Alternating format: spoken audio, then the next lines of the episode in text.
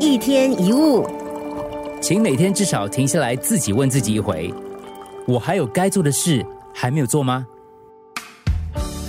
唐朝时期有一位百丈怀海禅师，他年过八十岁，还勤于做劳动，每天下田耕种。这个禅师的弟子啊，非常担心师傅的健康。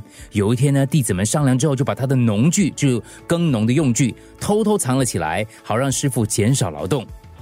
百丈禅师当天果然休息不种田了，却坚持不吃任何一粒米。这下弟子们又担心了啊，师傅是不是生病了？问他为什么不吃饭？禅师回答：一日不做，一日不食。意思就是一天没有尽本分。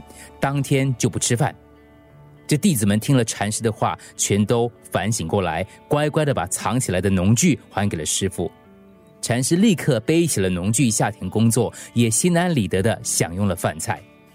一日不做，一日不食，后来经常跟那些所谓不生产者没有饭吃混淆了，其实意义是不一样的。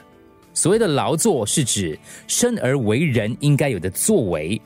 禅师要对弟子们说的就是：人生在世的每一天，都应该诚实的自问，应该尽的本分到底在哪里。如果日子一成不变，大家很快就觉得单调，不免想要寻求刺激或是跳脱常轨。但是在你寻求刺激跟跳脱日常之前，你先要停一停，想一想，你已经尽了你的本分吗？即使日子无聊至极，就在此刻当下，一定还有一些应尽的本分要做的。所以每天至少停下来，自己问自己一下：我还有该做的事没做吗？用来反省，是不是已经善尽了我们基本的本分？周而复始的重复日常，其实也是一种修行。自知本分，淡定过好每一天。一天一物。